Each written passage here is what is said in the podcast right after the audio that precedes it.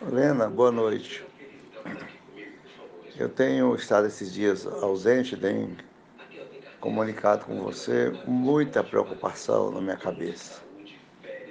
Eu, venho, eu já visitei 50 municípios e os 12 distritos e tudo estava certinho. Agora, por último, o Ralp e o presidente do PMDB, que é Tomás Correia, estão jogando no diretório que só vai sair o Ralp como candidato a senador e temos duas vagas.